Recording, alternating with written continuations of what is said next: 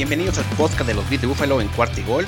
Soy Héctor Villarreal y en esta ocasión presentamos la Roundtable semanal de la AFC East, donde participaron Tigrillo, Chinos Lórzano, Ana Watson y Emilio. Esta vez la dinámica fue alrededor de qué es lo que les emociona a cada uno respecto de su equipo. Y después el resto de la mesa le tocaba hacer un roast al respecto de lo que cada quien comentó. Espero que lo disfruten, denos opinión en nuestras redes sociales, arroba Bills en Twitter y no dejen de estar pendiente de las actualizaciones cada semana. Muy buenas tardes, tengan todos ustedes, amigos de Cuarta y Gol. Esto es amigo el Tigrillo que les da la más cordial bienvenida a este Round Table, Round Table de la AFC Este. Hoy nos vamos a dar, pero de catorrazos con la silla, le vamos a aventar a la suegra, vamos a defender a nuestro equipo. Hoy en el Round Table AFC Este me acompaña Chino Solórzano de Jets, me acompaña Emilio de Bills y me acompaña a Watson de Patriotas. Vamos a empezar con el más, el más, el más joven. A Watson, ¿cómo estás? Muy bien, Tigrillo. Esperamos también, que también ustedes estén muy bien, muy contentos, ya vacunados. Ojalá no vayan a hacer Col Beasley, vayan a hacer su revuelo y demás. y pues nada, hoy tenemos un tema, pues algo interesante, ¿no? Lo que ha estado azotando en los cuatro equipos eh, en estas últimas semanas, las semanas más importantes previos al inicio de la temporada regular. Así que tenemos un episodio bastante cargado. Perfecto. Este Chino, ¿cómo estás? Muy bien, Tigrillo, todo, todo al 100. Eh, pues ilusionado, muchas noticias y creo que buenas en el campamento de Jets. Entonces ahorita, ahorita las platicamos para ver si, si me compran o no me compran lo que está ilusionando de parte de los Jets de Nueva York. Ay, amigo, no quisiera ser yo el que te rompa las ilusiones, pero por eso mejor vamos a pasar con Emilio. Emilio, ¿cómo estás? También, muy bien, gracias. Nosotros sí, muy bien, fíjate, este, en los, en los training camps. Eh, estamos también muy contentos, muy ilusionados y estamos seguros que vamos a repetir un temporadón como el año pasado. Dices, dices, es a mí ese, ese Josh Allen se me hace que nada más fue debut y despedida, pero ya vamos a ver, vamos a ver. El día de hoy, vamos a dejar las redes sociales para el final, pero el día de hoy, amigos, vamos a platicar un tipo máquina de humo como hace este Rudy y este Chino Solos a los jueves, los invito a ver en vivo, el canal de YouTube. A las 5 de la tarde. Ahí los estamos. Vamos a hacer ahí en Jets. Chino, ¿qué emociona en este training camp en los Jets? Según tú, según tú desde tu análisis, ¿dónde se pueden ver más optimistas los Jets? Curiosamente, Tigrillo, creo que del lado ofensivo, ¿eh? eh creo que ahí es donde ha destacado la, eh, el equipo. Digo, ahora desde que entró Zach Wilson, porque digo, la, semana pasada que inició los training camps hubo dos días que se ausentó, un tema contractual, lo resolvieron ya de manera rápida, al menos fue un poquito más rápido de lo que fue este, la saga de Sam Darnold, que se perdió tres días de, de entrenamiento. Eh, pero desde que llegó Zach Wilson, que empezó a entrenar el viernes, el viernes como que sí entró un poquito fuera de ritmo, pero a partir del sábado, ya que fue el primer entrenamiento con público, le fue bastante bien, conectando con todos los eh, receptores, eh, sobre todo ya haciendo mucha química con Elijah Moore, y yo creo que Elijah Moore, eh, no solo el mejor jugador de los Jets al momento del, del training camp, sino desde que empezaron los OTAs, el rookie minicamp, el minicamp ya con, con veteranos, o sea, ya es un nivel de consistencia lo de Laia Moore que sorprende a todos, a todos los que se han presentado. Y, no solo dentro de los aficionados, si ustedes empiezan a revisar eh, medios nacionales que no son tendenciosos, que pudieran eh, dar la nota inclinada a favor de los Jets, empiecen a buscar el Elijah Moore. El Elijah Moore está haciendo las cosas muy bien porque no solo va a jugar en la posición de slot, eh, lo están poniendo como receptor abierto en este como slot, haciendo varias cosas, está jugando muy, muy bien. Y Zach Wilson también se ha visto bastante bien. Ha tenido, eh, creo que ahora desde que regresó, una, una intercepción nada más o dos intercepciones. No ha entregado el balón, pero ha empezado a conectar con, con todos los receptores, no solo con, con el Moore, ha sido con Killan Cole. Denzel Mims como que viene de menos a más también. Eh, Corey Davis también lo ha hecho bastante bien. O sea, ha repartido el balón. Entonces, esa parte creo que ilusiona. Y del lado de la línea ofensiva, creo que por lo que han reportado, los bloqueos para el ataque terrestre con Mekai Beckton y con Alaya Vera Tucker se han visto bastante bien. Eh, y, ya por último, para darles ahorita la, palabra, este, hay un duelo muy interesante que es el de Mekai Beckton contra Carl Lawson, el defensive end. Se están dando unos agarrones y al parecer Carl Lawson ha tenido, bueno, se han repartido ahí como las victorias, pero Carl Lawson con muchas capturas al, eh, al, momento de lo que va el training camp, creo que es algo que los Jets necesitaban mucho. Eh, entonces, creo que en general la ofensiva se ha visto bien. los corners yo esperaba que se vieran peor, pero creo que sí es una posición ahí este, donde tendrían que todavía mejorar, pero creo que era normal y de esperarse. Oye, Chino, ¿y no será que por ahí hay una cortina de humo que se esté viendo bien la ofensiva porque la defensiva es la que se está viendo mal? Es decir, que no tenga intercepciones Zach Wilson, pues porque no tiene tampoco un rival demasiado fuerte en la parte de ahí enfrente que le pueda hacer alguna intercepción. A ver, Tigrillo, ¿quieres comentar algo más antes de que le conteste ahí a Emilio? Y es muy buena pregunta, ¿eh? Sí, exactamente. Primero deja que te ataquemos y ahorita ya este, te defiendes. Pero exactamente, exactamente yo, es lo primero que se me vino eh, a la, cabeza como, con Emilio. Es un Jets contra Jets a final de cuentas. Y hemos hablado aquí contigo, Chino, que lo que de lo que más adolecen los Jets es el perímetro. Sí. Entonces, mi primera duda es eso, el perímetro es muy joven, es deficiente contra un Zach Wilson que también es muy joven, contra un Denzel Mims que es muy joven, contra un Elijah Moore que es muy joven, y, no veo ahí esa experiencia realmente que pueda eh, trascender por lo menos de manera constante en su primer año. Eh, en la NFL. Eh, es lo que yo, yo veo. Este, tú a Watson, ¿cómo le vas a pegar con la cubeta o con la escoba? Yo nada más pienso que en estos últimos, en estos primeros días del, training camp, pues no están equipados, no tienen la misma velocidad, no van al mismo ritmo, es decir, no hay golpeo, no hay de esto, no hay lo otro. Entonces, a mí sí, cuando veo las estadísticas de los quarterbacks en training camps, que 17 de 17 para 90 touchdowns en una práctica de 11 contra 11, eh, no me impresionan los números y creo que hasta me preocuparía bastante si la defensiva está jugando a medio nivel eh, porque está teniendo tan buenos números un coreback novato en, sus primer, en su primer campo de entrenamiento, me parece, eh, pues digamos, un poquito preocupante, ¿no? En ese sentido, pues también yo, la verdad sí he criticado mucho ese perímetro de los Jets. Me sorprende que no fueran por ningún cornerback teniendo todo el dinero que tienen en este momento. Eh, sí, la verdad es que yo creo que la duda más grande que tengo sería la defensiva, más que el nivel que está mostrando Zach Wilson en estos entrenamientos. Ok. Chino, ¿cómo te vas a defender, Chino? No, es, muy, muy buena la pregunta y es muy válida. Eh, tú ahorita dijiste una palabra, Tirio, deficiente. No es deficiente, es inexperta, porque es joven. O sea, es, es, un. Sobre todo la posición de corner, porque creo que en, la posición de safety los Jets están bien. Marcus May y la Marcus Jr. son jugadores veteranos, experimentados y creo que son buenos jugadores. El cornerback número uno ahorita es Bryce Hall y de hecho, hoy se vio bastante bien, le tocó cubrir más a Corey Davis y al parecer Corey Davis hoy batalló y no tuvo este, las recepciones que tuvo el, fin de semana. Eh, Bless Austin hoy tuvo una intercepción. Este, defensive backs, dice 90% undrafted. No, pero a ver, espérame, Tirio. Eh, Bless Austin hoy tuvo una intercepción y se la interceptó a Zach Wilson. Entonces, eh, es el cornerback número dos. Entonces, sí están respondiendo. Eh, es con dudas, sí, porque es inexperta y no está probada. Y al no estar probado, pues sí, sí hay interrogantes. Pero creo que eh, eh, a, lo que comentaba Watson es cierto. algo que comentó Robert Sala es que la línea defensiva y la línea ofensiva son los que más se ven afectados cuando todavía no tienen todo el equipo para, o sea, todo, los pads y los, los shoulder pads. Entonces, ya ahora que empiecen los, entrenamientos con todo el equipo.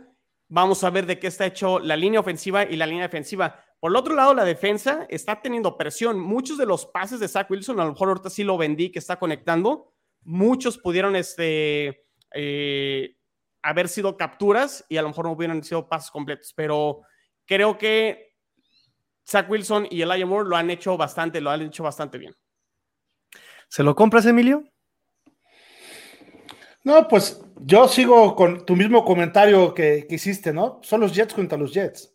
Entonces, bueno, los equipos.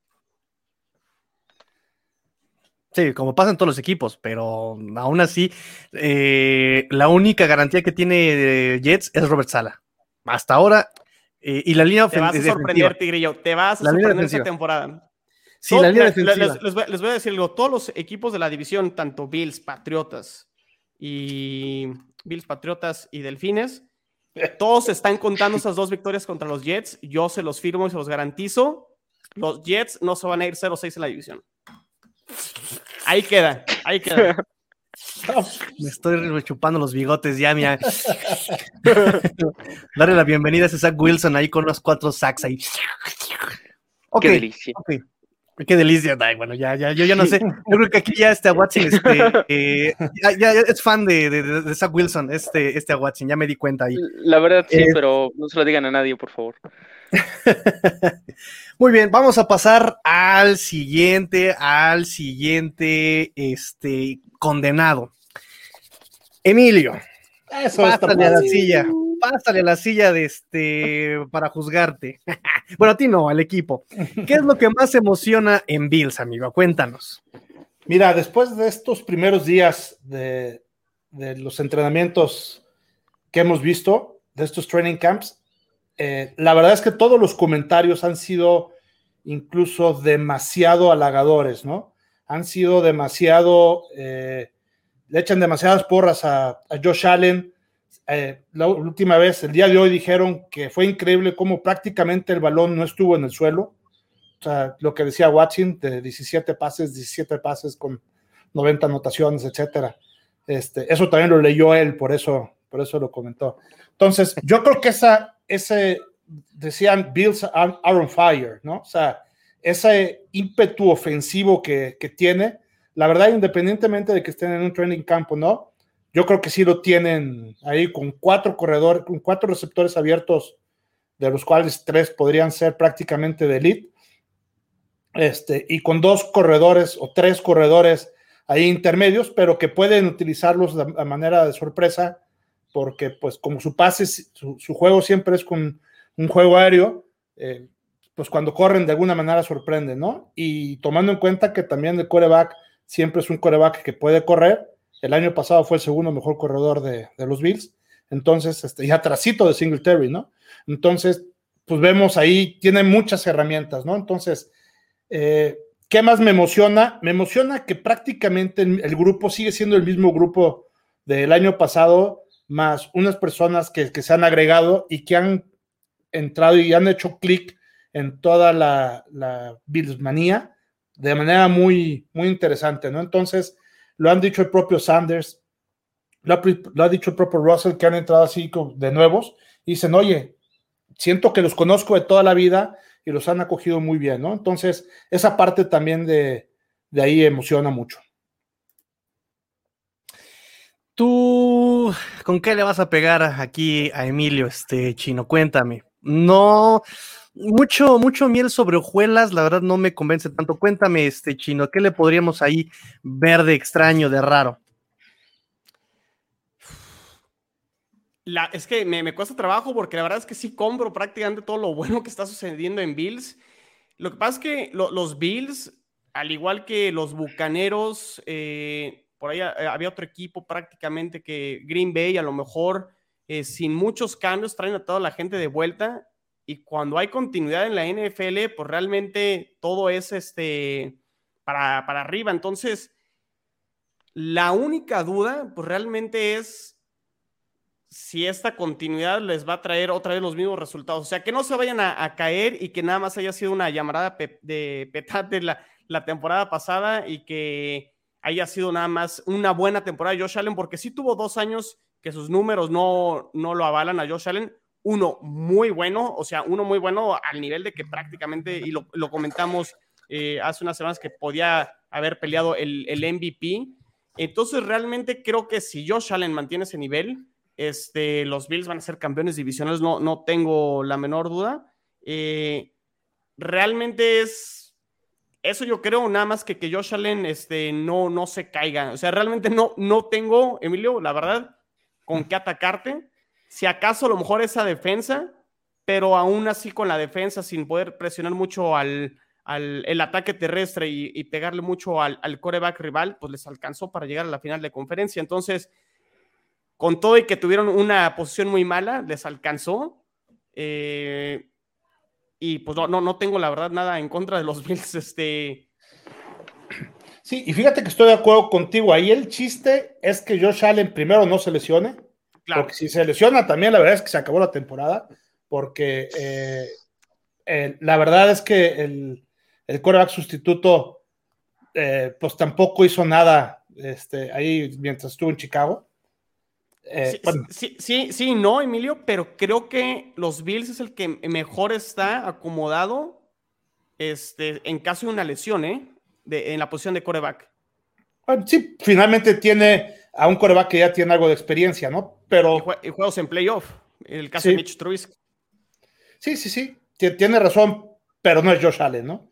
No, Entonces, claro, este, claro, claro, es- claro, claro. esa parte eh, eh, siempre va, va a pesar. Y, y la verdad es que yo creo que el propio Josh es un, es un gran líder, es un cuate que siempre ha estado con eh, cerquita de, de todo el mundo.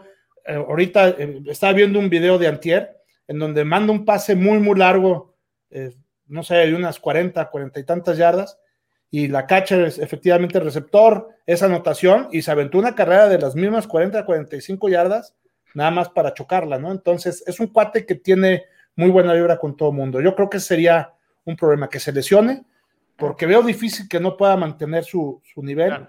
o parecido el nivel, porque la verdad es que pues ya lo agarró desde la temporada pasada, entonces yo veo difícil que lo suelte. Yo tengo una duda con los Bills y es que, bueno, no, no en este últimamente la verdad no he leído muchos reportes de ellos, salvo ese de los 20 mil pases que completó Josh Allen. Eh, es el juego terrestre. A mí me sigue preocupando que Devin Singletary y Zach Moss sean tus corredores principales, la verdad. Eh, Y y Breida. ya lo habías comentado. Ah, Breida también. Este, ya lo habías comentado. El año pasado Josh Allen me parece que fue el segundo o el mejor corredor de ese equipo de Bills y la verdad no me está gustando mucho esa tónica. Eh, digo, siempre se agradece que un quarterback te pueda extender jugadas, pueda tener acarreos y demás, pero la verdad es que sí, yo no he escuchado ruido que haya mejorado o alguna noticia relevante sobre ese juego terrestre de Buffalo que la verdad eh, sí preocuparía. Yo diría, en ese- diría que es el punto más débil que tiene esta, de esta ofensiva, de no poder establecer un juego terrestre continuo y que tenga semanas buenas, pero que digamos, corra bien las dos semanas y las siguientes ocho el juego terrestre sea Josh Allen escapando de la presión. Sí, sí, fíjate, es, es evidentemente el juego terrestre número 26 de la liga, es en lo que peor estamos rankeados, Eh, pero también, a manera de justificación, el año pasado estuvo, estuvo algunas este, jornadas lesionado Moss, entonces nada más tenían a Singletary. Entonces, al final, ya justo cuando otra vez Moss estaba recuperando, que estaba empezando a correr bien, se volvió a lesionar del tobillo y lo, tu- lo tuvieron incluso que operar. Entonces, eh, los Bills han estado corriendo muy poco. Corren eh, más o menos 21 veces. El año pasado corrieron en promedio 21 veces el balón en todo el partido. Eh, Son muy pocos acarreos, ¿no? Las yardas por acarreo son buenas, son más o menos 5 yardas por acarreo, pero son pocas veces que hace. ¿Por qué? Porque tiene también un, un gran juego aéreo, como lo decía, ¿no? Claro. Entonces, un poquito lo que pasa es que cuando los Bills corren, pues medio que sorprenden porque dicen, oye, pues va a pasar este cuate. Entonces, hoy lo bueno que tenemos, aunque coincido contigo que es en lo que peor estamos, y yo creo que junto con este también en el ala cerrada, a mí Knox, no te creas que es santo en toda mi devoción, eh, pero yo creo que ya tenemos tres, y teniendo tres con tres características distintas, en donde Moss es un poco más fuerte, que va por el centro rompiendo tacleadas. Eh, Singletary le gusta ser más conservador y se va por los laterales. Eh, y tenemos a, a Brida, que es uno de los jugadores más, uno, uno de los corredores más rápidos de, de, toda la liga. Tenemos tres opciones, entonces no es lo mismo es que sea primero y diez y que esté Singletary, después segunda y ocho con un Moss, y después un tercera y corto con un Brida, ¿no? O sea, eh, creo que los playbooks te pueden dar muchísimo para jugar. Además que siempre está la posibilidad de que el propio Josh Allen pueda correr y siempre está la posibilidad de que Josh Allen la puede mandar a cuatro receptores que pueden estar bien, ¿no? Pues, pues, sí, sí, sí, sí, sí. Nada más para recapitular rápidamente, rápidamente. Sí, Josh Allen tuvo dos años malos, uno bueno, la estadística le juega en su contra. Es cierto, Bills es un equipo muy, muy constante, tanto en cocheo, ha tenido muy pocos cambios este, en el cocheo, el año pasado fue de los dos más constantes, eso ayuda muchísimo en jugadores también, la gestión ha sido muy buena porque han logrado retener eh, a muchos jugadores importantes, como este linebacker, ahí le iba a decir Fasano, ¿no? ¿Cómo se llama? Milano. Milano. Este, ajá, eh, eh, son, son piezas importantes. Eh, sin embargo, sin embargo, yo creo que este tipo de juegos la NFL solamente sorprende un año, la siguiente no se la vuelven a hacer a nadie. Yo creo que exactamente como a Watson, no hay reportes de que hay algo que vaya a sorprender. Yo creo que sí, con la misma tónica. Me hablas muy bonito de, de, la versatilidad que pueden tener tus, este, tu, tus armas pero son jugadores de un nombre que sinceramente no, no, a mí no, no, no me dan. Brira eh, es un jugador que necesita ciertas características para funcionar, ciertas características. No es un eh, Frank Gore da la pelota y rompe cascos este, por frente de él. No, necesita ciertas características para funcionar este Matt Brira. Yo ya lo viví, yo ya lo estudié, yo me emocioné cuando llegó a Miami, pero viéndolo funcionar dije, ah, ya, ya, ya vi dónde está el problema de Matt Brira. Eh, y sí, efectivamente, aquí la duda sigue siendo, perdón, sigue siendo Josh Allen, porque exactamente le puede pasar incluso uno que lo van a descifrar. Dos, que le pueden dar un golpe como a Kyler Murray, que lo van a dejar sentado un rato. Y este, y ahí, como dices, es este el punto que une todo este ahí en, en esa ofensiva con, con Bills, yo siento. Entonces, tengo esos dos puntos. Muy bonito lo que me cuentas, este Emilio, pero ya en la práctica, para llegar a esa versatilidad, para llegar a eso, no creo que un training camp les alcance.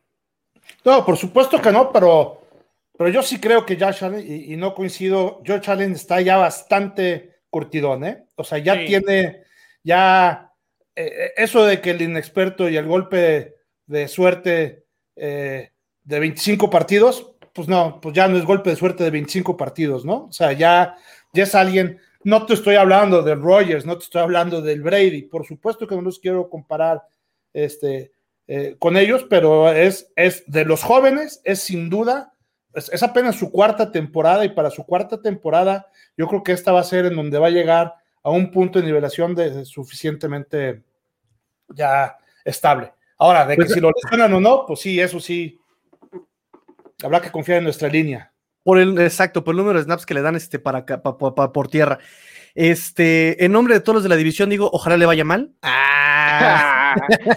ya nos no, veremos, ya nos veremos las caras. Ya nos veremos las caras el 19 de septiembre. Oye, eh, Tigrillo, ahorita que decías que ya lo tienen descifrado, creo que los Dolphins en el segundo partido no descifraron nada a los Bills, ¿verdad? Ese partido fue rarísimo, amigo, fue rarísimo. Todo, no sé si realmente les pegó el que no haya estado Fitzpatrick porque entraron y eh, con una apatía entraron con y se les cayó, o sea, emocionalmente y mentalmente el partido se les fue y me sorprende y grandes dudas, ya pasaremos este, más adelante al tema, pero es una de las dudas que tengo con Tua. Tua se trajo porque era muy fuerte emocionalmente, muy mentalmente muy estable, lo demostró en algunos juegos donde iba abajo en el marcador y supo sacarlo, por ejemplo, contra Kansas, contra Arizona, eh, pero ese día se fue, se fue, o sea, nadie llegó a jugar ese, ese día, o sea, fue algo eh, muy, muy, muy feo de, y es feo de recordar. Pero antes de pasar con los delfines, quisiera yo darle de cubetazos a un equipo que por lo menos últimas dos décadas nos encanta darle de cubetazos cada que podemos. Este, los Patriotas. A ver, a Watson, alias el McCorkle este, fa, eh, fan, alias el, el Mac Jones Believer. es mi ídolo, maldita sea. Ya, ya, ya vi que hasta lo tienes en tus calzoncitos, este, de, de, de ya cambiaste los, los, este, ositos cariñositos por la foto de McCorkle. ¿Qué diablos con eso, eh? Siguen siendo rosas. no, son los rojos con el azul, porque pues es el color épico, ¿no? Y pues bueno, ¿qué te emociona? ¿qué Sí, ¿qué te emociona de Patriotas este training camp? De que, de que también, eh, por lo menos, este Patriota, eh, por lo menos en Jets hay novatos interesantes, por lo menos en Jets hay este cambio de head coach, por lo menos en Bills está la constancia. ¿Qué tiene Patriotas que te emocione, caray? Eh, sinceramente, bueno, a muchos les emociona mucho lo que está haciendo McCorkle en los entrenamientos, que eh, pues ha visto muy regular, la verdad. Me parece que en la última práctica tuvo 12 de 21 pases completados por ahí. Eh, y la competencia que está teniendo con Newton está muy pareja, la verdad. Un día Newton es, es Joe Montana transformado, reencarnado, y en otras McCorkle es básicamente Tom Brady, ¿no? Eh, sinceramente, yo creo que lo que más ilusiona en Nueva Inglaterra en este momento es el buen arranque que está teniendo esta ofensiva en el training camp, que por el lado, digamos, fanático sí me la creo, pero por el lado analítico, la verdad es que yo tengo hasta más dudas que eh, que respuestas en esa ofensiva. Se supone que en Kill Harry y Gunnar Oshlovsky están debutando de una manera espectacular en zona roja, que se están viendo bastante bien. Jacoby Meyers, pues ya sabemos, ¿no? Todos los años es lo mismo en los training camps. Eh, nos está demostrando que va a ser nuestro próximo receptor eh, slot número uno, y ya después a media temporada se nos cae. Entonces, creo yo que el, paso que está teniendo la ofensiva, sobre todo en el, en el apartado aéreo, que se está reportando que supuestamente el equipo le está yendo bastante, bastante bien en ese apartado en la zona roja, creo que es lo que más ilusiona, la evolución que está teniendo en Kill Harry, que parece en los training camps, que por ahí ya les había compartido una publicación en el que luego de pedir el trade un par de días después dijo, no, amo ser patriota, no me quiero ir jamás, nací con los colores tatuados y básicamente eso. Eh, pues me parece que está aplicándose en el training camp y pues veremos si esto no es este simplemente del entrenamiento y puede pasar a ser algo más importante, pero creo que ese es el, apartado que más le ilusiona a la fanaticada, ¿no? Porque a mí en general, la verdad, el equipo eh, me sigue teniendo demasiadas dudas y la verdad es que como que nada, por lo menos en mi lado analítico, eh, diría que nada me convence de ese equipo más allá de la línea ofensiva y el juego terrestre y pues claro, obviamente la defensiva secundaria. ¿Lo terminamos de rematar este chino? Remátalo, porque él solito ya, este, él pues solito sí, creo, que eh, a, Watson eh, hizo la jugada, se burló a todos y pues ya mejor métela tú a Watson, pues porque prácticamente sí, sí coincido con, contigo, porque muy bonito y no tan de acuerdo en la manera yo, porque ya lo viví, incluso pues yo creo que, es más, yo creo que los Dolphins, los Bills y los Jets ya vivieron esta época de armar los equipos en billetazos en el off-season y todo, y lo único que ocasiona es, bueno, antes de decir qué es lo que ocasiona, cuando llegas al punto de, armar un equipo a base de billetazos, es porque no has hecho bien las cosas en el draft. Entonces, este, en el draft, este, no has, y, digo, tú a Watson ya lo has hablado, ¿no? El caso de Enkel Harry y por ahí hiciste eh, un episodio acerca de los malos picks ofensivos de los Patriotas. Entonces, cuando te va mal en el draft, tienes que recurrir a la agencia libre y para que los jugadores buenos vengan es solo con, con billetazos. Entonces, de ahí esa parte yo no, no, no me gustó mucho. Podemos decir a lo mejor que sí, Hunter Henry y John Smith son muy buenas alas cerradas, pero tampoco creo que sean las mejores alas cerradas de, de la liga. Y lo más importante con los Patriotas es que creo que no han mejorado en la posición de coreback.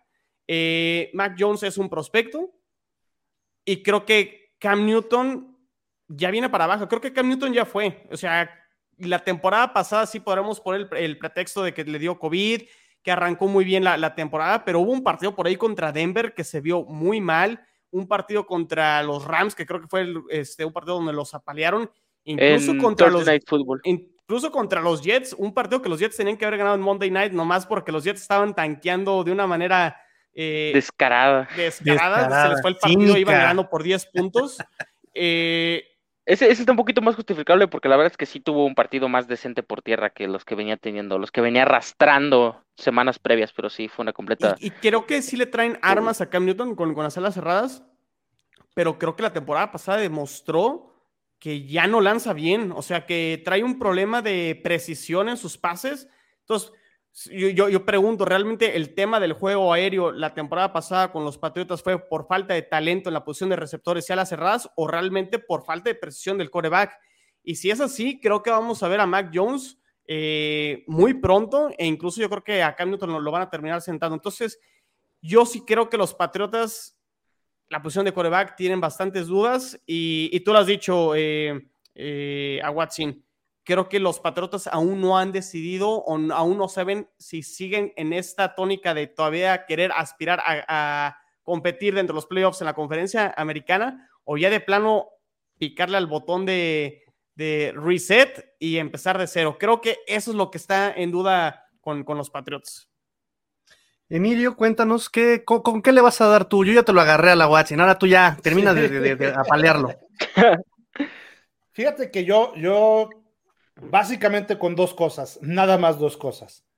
Uno es su ofensiva y el otro es su defensiva. No, nada más. no, nada más. nada más. Y su ofensiva, la verdad es que eh, coincido con lo que dice el chino, eh, es con el coreback, ¿no? O sea, tanto Mac Jones como Cam Newton no creo que deben de ser un coreback digno de sustituir a, Sir Tom Brady, ¿no? Que aunque lo odio con todo mi corazón, sin duda es el mejor mariscal de campo que ha existido. Yo creo y me atrevo a decir ah, que es el mejor jugador de fútbol americano que ha habido. Cerrado aquí este Emilio. Pasa por favor a la salida. Te, y lo acompañemos ¿eh? a la salida, por favor. Trae abajo la 12, papá. Además, tema para otro episodio, Emilio. además que me bajó a la novia, ¿eh? Pero bueno, eso es otro tema. Eh, eh, eso sí, ahí, sí te, apoyo moralmente.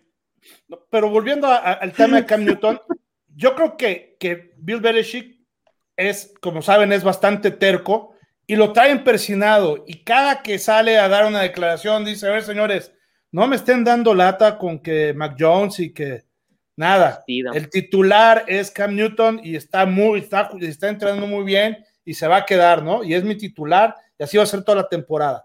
Entonces, y eso ya lo trae en la cabeza el señor Belichick. Entonces, ah, veo difícil que pase el que en la temporada, que en la jornada, en la semana 3 o 4, cambien a, Cam, ¿no? Entonces, esa es la primera. Y la segunda es que, pues también la, la parte de su defensiva tampoco la veo muy sólida. O sea, sí, sí trae algo ahí, como bien decían en la, parte de la secundaria, pero la verdad es que, pues ya no es antes este, la, línea, ni, la, o sea, toda la defensiva en general, que era tan férrea que no permitía yardas, etcétera. Creo que esta temporada les van a hacer muchos puntos y, y ese es también algo que no nada más se van a tener que preocupar por hacer muchos puntos, sino porque no les hagan tantos, ¿no? Sí, eh, por, lo menos, como dice este Watson, eh, lo que todavía nos deja con un poquito de fe es, el, eso, es su perímetro.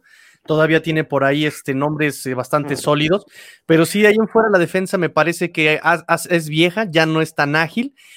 por ese lado va a sufrir este, mucho Patriotas. Y sí, efectivamente, yo también coincido contigo, Emilio. Yo creo que aquí no reconstruyen por orgullo. Yo creo que sí necesitan ya haberse reconstruido, haberse decidido, haber hecho lo que Jets, lo que Miami, romper pilares así desde cero, iniciar el equipo. Eh, como dice Chino, ya la historia de la NFL nos ha dicho que cuando tú quieres reconstruir y ser contendiente al mismo tiempo, te va mal, porque no eres ni, ni te reconstruyes, ni, ni, eres contendiente, te quedas a la mitad y no, y no vas a ningún lado. Entonces, ni muy, muy, este, ni tan, tan. Simplemente Tintán. Entonces, este, aquí la situación es este, es, es, eso con los Patriotas, ¿no? Están caminando de reversa porque además gastaron y no inteligentemente. Tal vez por ahí eh, quisieron imitar un poco eh, la química que, tuvo que tuvo en algún momento este eh, Cam Newton con Greg Olsen en el 2015, por eso trajeron a, dos tipos de alas cerradas, que tenga que usar el brazo no tan lejos, no tan profundo, tal vez esté alas cerradas con un yardaje más corto, pienso, me imagino pero aún así no le va a alcanzar. Este Cam Newton, la verdad, yo cuando llegó a la división lo estudié, lo respeté, pero sí definitivamente lo tratado muy mal con sus lesiones y está por pura nostalgia. Eh, dio juegos tristísimos.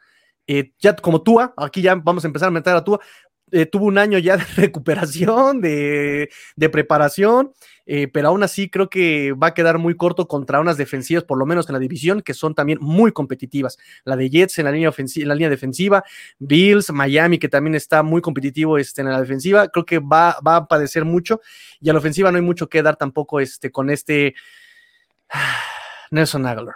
Y sí, y, suspiro. Ah, nadie insulta a, Nelson, a mi Nelson Aguilar, Dios. Futuro ofensivo del año, papá. Ni yo me la creí. Sí, exacto, ni, tú te la creíste, ni tú te la creíste, no Pues ahora sí, pasamos entonces a el mejor equipo de la división, el más fresqui, el más fresco, el más buena onda, el más chiroliro, eh, son los Miami Dolphins. Y no me pregunten, yo me pregunto a mí mismo, Tigrillo, ¿y a ti ¿qué te emociona de los Miami Dolphins?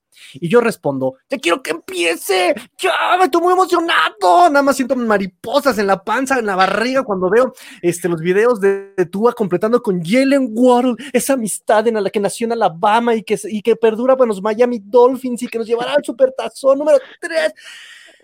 Ya me calmé, perdón. Qué bueno. Este, ¿alguna, al- al- al- ¿Alguna duda de qué es lo que me emociona? ¿Qué, qué- qué me emociona en los Dolphins, amigos? nada, nada. Al final, este, pues está funcionando mucho más este, profunda la ofensiva. Eso es todo. Te puedo decir que los corredores siguen siendo los mismos. Llega Malcolm Brown a darle este, versatilidad un poco más, este juego por el centro. Este, está la duda de Xavier Howard, pero me quedo con que Tua, Tua se ve mucho mejor físicamente, más fornido, eh, y de plano ha dado señales de que llegó a eh, de adueñarse del equipo, ¿no? Hubo la primera práctica el sábado eh, a los fanáticos y estaba este el micrófono y él dijo, con permiso, préstenme el micrófono. ¿Qué tranza banda? Ahí saludando a, este, a, a los fanáticos como Rockstar. ¿Qué tranza esa panilla? Agradeció por haber ido a la gente, les este, dijo manténganse hidratados, coman sano, muchas gracias por su apoyo. O sea, ya adueñándose del equipo Tua, eso es lo que, lo, lo, que me emociona. Y a la ofensiva, que ya está intentando muchísimos pases a, a, profundidad, ¿no? Que es algo que yo decía en los programas. No es posible que Tua, de como lo vimos a jugar en Alabama, súper profundo, llega a Miami a no lanzar, es algo que no concibo, que seguramente lo hicieron para cuidarle el físico, cuidarle el balón, cuidarle el, este, la seguridad, la confianza, y ahorita ya eh, todos coinciden en eso, se está viendo completamente distinto Tua. No estoy diciendo que se vea espectacular, simplemente estoy diciendo que se ve completamente diferente a lo que vimos en el 2020, ya lanzando profundo, lanzando preciso, lanzando, este, conectándose muy bien con sus wide receivers. Eh, y obviamente, como había anticipado, con los wide receivers súper rápidos que generan separación por velocidad. Eso es lo que me emociona, muchachos. Regresamos al estudio. ¿Quién empieza ¿Quién? a ver? Pues voy yo, ¿no? Sí, sí, sí. tú dale, tú dale, tú dale. Ay, estos Miami Dolphins de Acapulco, del Sisi Parque Acuático. No, no, no es cierto. Selva Mágica aquí en Guadalajara. Se, se, se van a enojar, ¿eh? Los, los de los Dolphins. Este. Sí, he, he, estado siguiendo a los Dolphins. Creo que de, de, los rivales de la división, al equipo que le he estado echando más ojo ha sido a los Dolphins. Eh, hay un tema que me preocupa. Sí se ha visto mejor eh, Tua. Eh, bien la conexión con Waddle, muy parecido con los Jets en ese sentido, Wilson y, el, y Elijah Moore. Pero creo que están haciendo pruebas, Tigrillo, en la línea ofensiva, ¿no? Por ahí leí que hicieron un cambio este, y van a probar a alguien de centro. Ahorita me das el nombre, porque no, no me acuerdo, pero sí. Michael Dieter. Ok, este, lo van a probar de centro. Entonces, el centro es prácticamente el capitán de la línea ofensiva. Entonces, ojo con eso. Eh, de, de, las cosas que yo tengo dudas con, con, Miami en general es la línea ofensiva y la línea defensiva. Creo que ahí en las trincheras Miami está un poco o flojo o, eh, o, no flojo, a lo mejor es la parte más, eh, igual como lo mencioné con Jets en la, parte de esquineros, creo que es lo que más dudas eh, tienen, es decir, eh, falta de experiencia, creo. Creo que esa sería la, la, la palabra ahí también con la, con la línea ofensiva. Entonces, eh, eso podría ser un problema para, para Tua. Vamos a ver y ahora igual, de igual manera, como lo comenté con, con Jets, ya cuando estén con todo el, el equipamiento, cómo se empieza a desenvolver la línea ofensiva y la línea defensiva y ver quién empieza a ganar y vamos a ver si no empiezan a presionar más a Tua y si puede mantener esa química que ya está haciendo con Waddle. Eh, el otro tema es qué va a hacer Brian Flores esta temporada cuando pues Tua tenga un mal partido de nuevo. Este, no tiene un Ryan Fitzpatrick, no tiene un quarterback veterano. Bueno, tiene a, a Brissett, pero ¿se animará a hacer el mismo movimiento que fue la temporada pasada o de plano no importa que se equivoque y que termine los partidos? Creo que para mí ese es uno de, de, de los temas y pues a ver qué pasa con, con, con Howard. Eh, no, no sé si, digo, al parecer sigue entrenando, pero yo creo que sigue entrenando para que no lo multen. Quién sabe en qué vaya a terminar eh, esa, esa novela. Por ahí vi las conferencias de prensa que dicen que están arreglando las cosas. Vamos a ver si es cierto. Eh, por ahí está este joven Albert Wilson, que al parecer lo ha estado haciendo bien. Pero creo que más bien el tema para mí es la línea ofensiva. Sin línea ofensiva es muy complicado que las ofensivas caminen. Y lo otro que tú decías, Tigrillo, que ahorita le comentabas a, a los Bills, y no es porque quiera entrar defensor de los Bills de Buffalo, que después de un año los equipos eh, descifran cómo, cómo se manejan y eso sucede en la ofensiva y la defensiva. Pero si hay algo que hemos visto en la NFL en los últimos años, creo que es más fácil ser regular ofensivamente que defensivamente. Y ejemplos dentro de la división. Patriotas 2019, que fue una de las mejores, dio un bajón la temporada pasada, sea por temas de COVID o porque jugadores optaron por no jugar. Los Bills del mismo año 2019, eh, Emilio, incluso califican más por la defensa y no tanto por la, por la ofensiva. Y el año pasado la, la, defensa de Bills da un bajón y la ofensiva fue la que levantó. Entonces, yo no sé si esta gran defensa de Miami el año pasado va a mantener ese mismo nivel. Y cuidado por ahí, si Howard sale, creo que luce complicado que Miami pueda depender mucho de, de su defensa y creo que será la ofensiva la que va a tener que levantar la mano y pues todo recae ahí en Tua. Sí, aparte eh, lo hemos hablado en varios episodios, ¿no? De que el, el, Miami, o sea, en general no tiene una identidad ofensiva. No es un equipo Exacto. corredor, pero tampoco es un equipo pasador. Es un equipo muy intermedio, muy en la línea, no tiene un estilo de juego tan definido o no tiene una cultura de ofensiva. Eh, entonces a mí sí me preocuparía bastante que el, su defensiva baje el nivel, porque digo, si dependes de chispazos de tú a chispazos de tus corredores, la verdad es que suena horrible esto y suena que van encaminados a un desastre. Yo lo, sí no compro mucho, la verdad, estos entrenamientos de training camp, porque como les digo, o sea, sí. vienen desequipados y demás, entonces, aunque sí me parece importante establecer la química con los receptores, o sea, conocer a tu equipo, conocer a tu receptor número uno, porque es lo que va a hacer Jalen Wild, o sea, ni de broma Will Fuller va a ser el receptor número uno, eh, pues en ese sentido creo que lo que más me preocuparía de Miami es eso, que no, ha establecido una cultura, no ha establecido una manera de jugar a la ofensiva, que la verdad es que al final de cuentas termina siendo lo que a muchos equipos jóvenes les ha funcionado en los recientes años. Eh, antes de que hable Emilio y antes de que se me olvide, porque traía la, la idea, la otro, el otro tema que me preocupa con Miami Tigrillo es que no estén entrenando jugadores como Fuller, que jugadores como Parker otra vez están creo que lesionados, o no me acuerdo si era Parker o Preston Williams, los dos. Ese tipo, e, ese tipo de situaciones que no están disponibles en el training camp, atención con eso. El año pasado los Jets eh, no tuvieron a ninguno de los receptores en, titulares en el training camp y cuando no entrenas con tus receptores, te impacta al inicio de la temporada. ¿eh? Atención con eso también. Sí, yo, yo voy muy, muy de, de acuerdo a lo que decía Watson. Eh, yo siento que, que Miami es un buen equipo a secas, con y en general es un equipo como que muy redondo, es decir, no tiene grandes, eh, digo, quitando una o dos excepciones máximo eh, en, en, cuanto a sus jugadores, no tiene así super personalidades eh, de gran impacto. Es un equipo, insisto, muy redondo que a cualquiera le va a costar trabajo ganarle a Miami, pero que Miami va a ser difícil que, que gane partidos a equipos importantes, ¿no? No digo que estos equipos importantes que le puedan ganar a, Miami le ganen fácil, claro que no, porque también creo que es un equipo que a lo mejor eh, dentro de esto que digo que, que es redondo, tiene pues, una buena defensiva eh, sin ser así monumental, aunque digo, y ligeramente mejor su, defensiva que su ofensiva, pero creo que lo trae así muy, muy a medias. No quiero usar la palabra mediocre, porque por supuesto que no es, no es mediocre, es bueno, o sea, si estaríamos hablando de un examen, estaríamos hablando de un 8 de calificación. Entonces, estos 8 de calificación, cuando juega con alguien que tiene un 8-3, pues le va a dar pelea, pero pues no le va a poder ganar, ¿no? Entonces, cuando juega con uno de 7.5, etcétera, pues le va a ganar, pero también apretado, ¿no? Y eso creo que es algo que hemos visto con Miami, ¿no? Listo. ¿Ya se cansaron? ¿Ya? ¿Ya se cansaron de darme con la cubeta? ¿Ya? ¿Ya les ardió este, la mano de darme de cachetadas? No, pues nada más dije que es un equipo de ocho. Es que también ya despierta, Tigrillo. Ya te viste con la tercera, papá. Pues así no son las cosas. Suéltame a Watson, suéltame que lo mato. Tranquilo, tranquilo. Seguridad. Sí. Son dudas muy justificables las que me están comentando, son muy justificables, sobre todo Chino eh, comulgo mucho con lo las pruebas en la línea ofensiva, pero fíjate que a final de cuentas, eh, eh, Brian Flores lo ha dicho, estamos haciendo pruebas en todas las posiciones, de hecho, nos viene hoy eh, y desde el sábado la sorpresa de que Nick Niram, que siempre ha sido el cornerback slot desde hace dos años, llega y va a ser el, el cornerback externo, entonces más bien están como haciendo pruebas y ahorita es el momento de hacer esas pruebas, ¿no?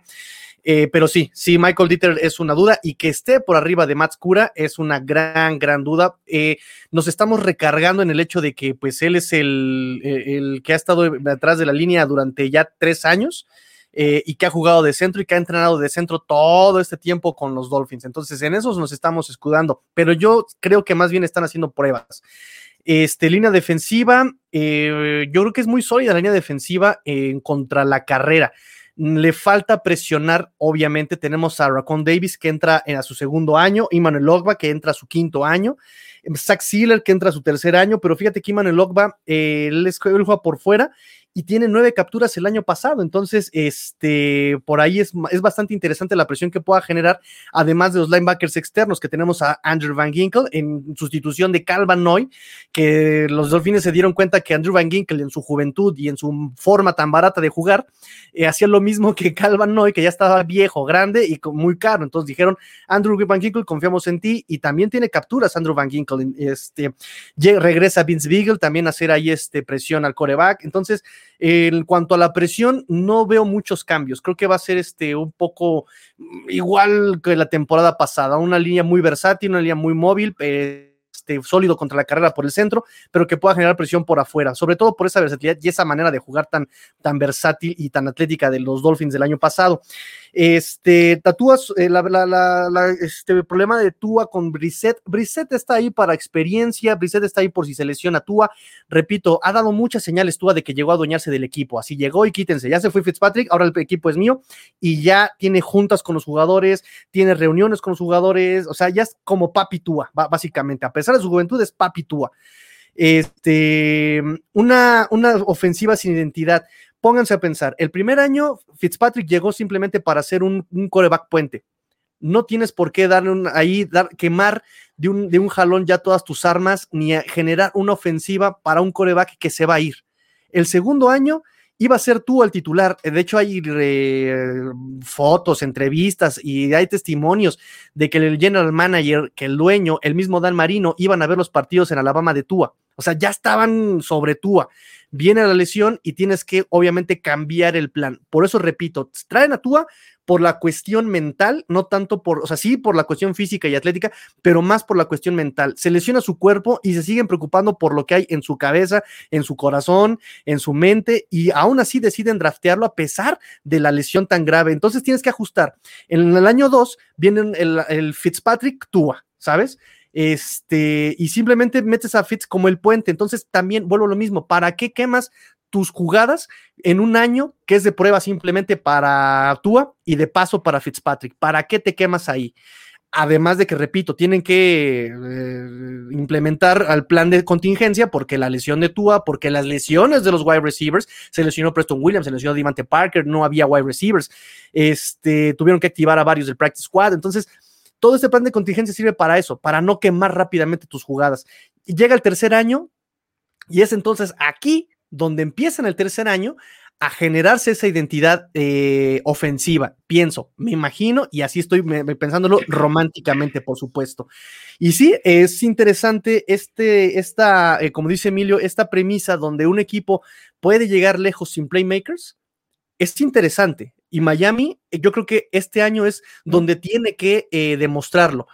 Eh, los exactamente los wide receivers titulares que es Devante Parker apenas hoy empezó a entrenar apenas hoy salió de la pupil list physically unable to perform list este Will Fuller eterno tiene una creatividad maravillosa para no jugar que si no son las lesiones, que si no es la cirugía, que si no son sustancias ilegales, que si no, o sea, siempre encuentra algo para no jugar.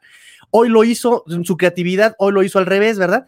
No terminaba las temporadas, ah, bueno, ahora no las voy a empezar. Entonces, bueno, ahí está este lesionado Will Fuller con una lesión que va día a día. Este, y aún así Tua está, que es, vuelvo lo mismo, es esa mentalidad que tiene Tua que todo mundo antes incluso de ser drafteado le chuleaba.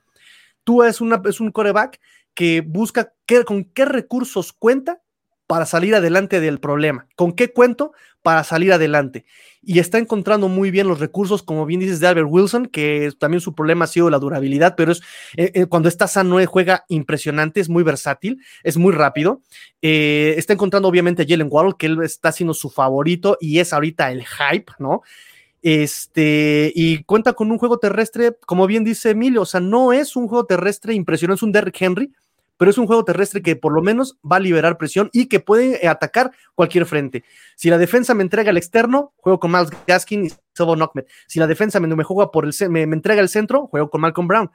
Hay una ofensiva muy versátil y eso es muy, muy interesante. Entonces le pueden jugar con esta versatilidad a equipos grandes como el año pasado, con un Tua lesionado, con un equipo mermado y le pueden jugar al tú por tú a un Kansas City pero como bien dijo Emilio, no les va a alcanzar. Esa es la pregunta que se va a responder este año, ¿eh? es la pregunta que se va a responder este año. Porque, a, ver, ahorita a mí me preocupa algo que dices, Tigrillo. O sea, sí explicas y justificas bien el tema del año 1 y 2, pero ya en un año 3 estar haciendo pruebas otra vez en varias posiciones, creo que no, Miami ya no debería estar en un año de prueba, ¿no? Sino de más bien de consolidación. Entiendo que tienen que probar, dadas las situaciones y lesiones y demás, pero, o sea, estar probando en el año 3, o sea, ¿hasta cuándo Miami, ¿hasta cuándo Miami va, a dejar de probar? Mira, la situación es esta, y esto lo vienen haciendo desde el año pasado. Por cuestiones de COVID, eh, eh, Brian Flores dijo, todos tienen un reemplazo en el equipo.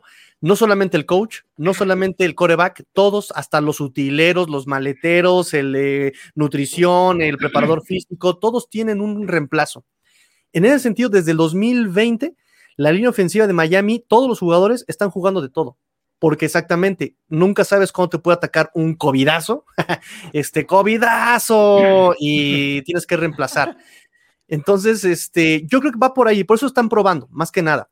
No tanto quién es el titular y quién es el segundo equipo, sino más bien están, este, ahorita es el momento de ver quiénes son tus reemplazos, de ver, yo que yo ya sé que este Michael Dieter, yo, sé que Matt Cura es el, es, el, es, el, es el chido, por ejemplo, estoy inventando.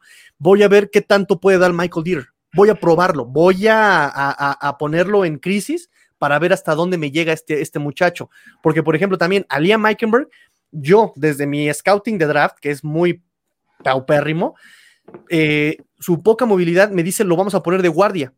Y llega a Miami y le dice lo pongo de tackle ¿Y qué crees? Que hoy lo están poniendo de, guardia. Claro, es que tienes que probarlo, tienes que probarlo, pero yo creo que los titulares ya están consolidados. Oye, Tigrillo, yo tengo una pregunta sobre Tua, porque se oye muy bonito el tema de que ya es su tercera temporada y papi Tua, etcétera, ¿no? Pero es un cuate que ha, jugado nueve partidos en toda la NFL. O sea, eh, es, es un chavo que a mí también me fascina su mentalidad eh, y, lo comparto contigo, pero pues tiene mucha, mucha inexperiencia para tener todo ese peso que tiene eh, toda la ofensiva que hemos estado ahorita platicando sobre él. ¿Qué tanto puede respaldarnos el propio Tua con sus, con sus acciones? con estos pues, nueve partidos en general que ha tenido, porque pues, se podrían escuchar que ya va por su tercer año, que, que a lo mejor ya lleva a lo mejor 30, 35 partidos jugados, pues no, o sea, lleva una cuarta parte de esos, ¿no? Sí, por supuesto. Em, hay muchas, muchas señales de su madurez, incluso en el año pasado. Incluso el año pasado, a pesar de tener esos wide receivers tan malos, a pesar de tener este un playbook que no era para él, o sea, Chan Gailey lo dijo desde el inicio, tú es zurdo, yo no he jugado nunca con zurdos, tengo que practicar gimnasia mental. Así lo dijo, yo no sé jugar con zurdos y no sé mandar jugadas para zurdos. Este, lo vimos también, lo estamos, lo estuvimos revisando, que hay jugadas que con Tua eh, sale la jugada, eh, un, coreback diestro voltea, da la espalda hacia el lado izquierdo y tienes al escape, lo tienes de, de frente al escape. Tú a su escape lo tenía de espalda y entonces tenía que ajustar el cuerpo para buscar a su escape, ¿sí? O sea, ese tipo de circunstancias, con todo eso en contra, tanto desde esquema, desde talento en los wide receivers, desde todo esto, y cuidó muy bien la pelota, eh, lideró al equipo, tiene solamente cinco intercepciones en nueve partidos, o sea, eh, y este, este transcurso entre 2020 y 2021 se le ha visto un cambio físico, o sea, ya se le ve que le entró a la papa, le entró a los tacos de suadero, y ha estado en constante comunicación con los eh, jugadores, ha estado en constante comunicación con Brian Flores, o sea, eh, a lo mejor no tiene los juegos, pero sí tiene muchísima disposición y creo que se toma muy en serio su papel, o sea, yo me, tú me dices, eh, un, un, jugador que no tiene treinta y tantos partidos ya debería tenerlos en tres años. Híjole, no me van a dejar ustedes mentir, pero Joe Flaco, ¿cuántos partidos tiene? Y no le veo la actitud de coreback que necesitaría un, profesional. Así te la pongo. Y Tua se puso la camiseta Dolphin, se puso el gafete. Yo soy el coreback, yo soy el dueño del, del equipo, yo soy el que cuida el equipo y está clavado no solamente con el equipo, está clavado con el cocheo, con la afición, con la comunidad. O sea, el tipo llegó, se fue Fitzpatrick y dijo, con permiso, este equipo es mío. Los jugadores, el mismo Mike Gesicki lo ha dicho. Me encanta el trabajo, ha sido muy asertivo Tua, nos junta al final del, del equipo del entrenamiento y nos dice, a ver cómo solucionamos las cosas, en qué se sintieron mal, a ver, vamos a hacer, ok, ánimo, ¿sabes? Entonces, este, a lo mejor no tiene los partidos, pero sí tiene eh, todo lo extra cancha. No tiene la experiencia, pero tiene todas las cualidades extra cancha sí. que necesita un coreback en profesional. De acuerdo, buena conclusión. Muy bien, muy bien. Digo, listo, muy, muchachos. Muy, muy, muy, muy, muy, rápido, nomás, muy bonito la extra cancha, pero ojalá lo, lo, lo demuestre en la cancha, Tirio, porque la, cancha. La, la, parte, o sea, tú dices, este, la parte mental, pero la parte atlética y pues, a, a, al final de cuentas es con lo que se, se mide, ¿no? Este, de hecho. A, a, los corebacks, pero veremos, veremos. Sí, por eso, por eso justamente yo creo que apresuraron su entrada el año pasado, ya rápidamente, por eso lo, pasaron. O sea, vamos a ver, te ahogaste un día, te reventaste la cadera eh, aventándote el clavado en el agua, te da miedo el agua, ok, ok, aquí está el chapoteadero, aviéntate el chapoteadero. ¿No te dio miedo el chapoteadero del 2020? Ok, ahí te van las mayores en el 2021, ya con un playbook para ti, con jugadores para ti, porque tú acumulas muy bien con jugadores como Will Fuller, como Jalen Waddle, como este eh, Albert Wilson, que son jugadores que se separan por pura velocidad, ¿sabes? No comulga tanto con un Jamar Chase, por ejemplo, que, que este, gana las pelotas aquí, aquí las gana, aquí te las arrebata, como Preston Williams, como Devante Parker, ¿no? Que aquí, eh, en esta separación, eh, aquí pegado al cuerpo te gana las pelotas. No, ellos ya ni siquiera se preocupan por el defensivo porque por pura velocidad ya los dejaron atrás. Y con este tipo, incluso Robert Foster, que es un jugador, un wide receiver, que ya pasó por Buffalo, que ya pasó por Washington, que nadie le dio la oportunidad, aquí misteriosamente, ah, caray, está brillando mucho y ya ha cachado pelotas y está brillando y un jugador que nadie conocía. ¿Por qué? Porque es un jugador especial como con, esta dinámica de Tua. Entonces, eh, tiene todo Tua este año para, para, para sobresalir. Ya, ya lo probamos el año pasado, ya vimos que puede taclear, que puede correr, que puede pasar, ok, ahora sí va en serio. Pero sí, aún, aún es una duda. Sí, claro. Pues listo, muchachos, vámonos. Redes sociales rápidamente, una ronda de redes sociales. Empezamos por el chino. Eh, Twitter, arroba cuarta y gol Jets, arroba cuarta y gol Jets, 4TA y gol Jets eh, con número, el 4, abreviación 4TA Eso. y gol Jets. Cuenta personal, eh, arroba chino solo 86. A Watson. Eh, pues ya saben, cuat, cuarta y gol Patriots, 4TA y gol Patriots en Twitter para que estén enterados de todas las noticias del equipo de Massachusetts. Emilio. Claro. Eh, en Twitter, arroba cuarta y gol Bills, igual cuarta con el número 4, ta gol Bills. Y eh, en la red personal, arroba Evesan, ahí donde con mucho gusto estaremos al tanto de cualquier cosa que se les ofrezca. Perfectísimo, y ustedes ya me conocen, ustedes son, yo soy el, eh, su amigo el tigrillo, arroba master guion bajo tigrillo, arroba master guion bajo tigrillo, 4T a Dolphins, pórtense mal, cuídense bien, sean el cambio que quieren ver en el mundo, esto fue cuarta y gol AFC este, porque la NFL lo termina y nosotros tampoco, fins up, tigrillo fuera. Amigos, ¿qué les pareció el debate que generó en la Round Table esa semana? Sin duda es interesante cómo los demás equipos ven a sus rivales de cara a la temporada 2021 y no faltó ahí la agresión amiga, amistosa y amigable de cada quien hacia el equipo contrario, ¿no? De nuestra parte estaremos pendientes de las noticias que lleguen de los training camps para compartirlas con ustedes. Estaremos subiendo el episodio dedicado a los Bills en estos días, así que no dejen de seguirnos en nuestras redes sociales, arroba cuarta y go Bills en Twitter. Yo me despido, soy Héctor Villarreal, por hoy en nombre de mi amigo Emilio Besanilla, en arroba evesan Esto es Cuarta y Bills, donde los Bills de Búfalo no terminan y nosotros tampoco.